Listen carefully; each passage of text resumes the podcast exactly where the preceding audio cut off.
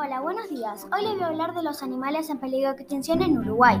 Los animales en peligro de extinción son venado de campo, guasubirá, oso hormiguero, pecarí de collar, cuatí y gato de pajonal.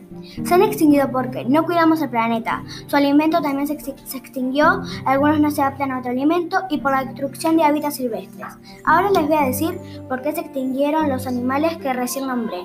Guasubirá. Actualmente hay unas 60 especies de las tantas que poblaron el planeta desde su aparición. Hace unos 20 millones de años en Eurasia. El venado se extinguió porque se extinguieron por las prácticas agrícolas, ganaderas y enfermedades con el ganado vacuno. El oso hormiguero, los cultivos de arroz, las plantaciones de palma africana y la ganadería han disminuido los hormigueros y de paso desplazaron a los osos hormigueros de su hábitat natural.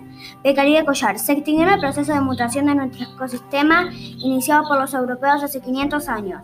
Guatí se extinguió por las causas de amenazas con fines comerciales y las capturas para su mascotización, ambas ilegales. Gato de pajonal, no hay un tema específico, hay muchas causas, pero algunas son destrucción del hábitat, modificación del suelo y la presencia de perros. Cuidemos el planeta hoy, mañana es tarde.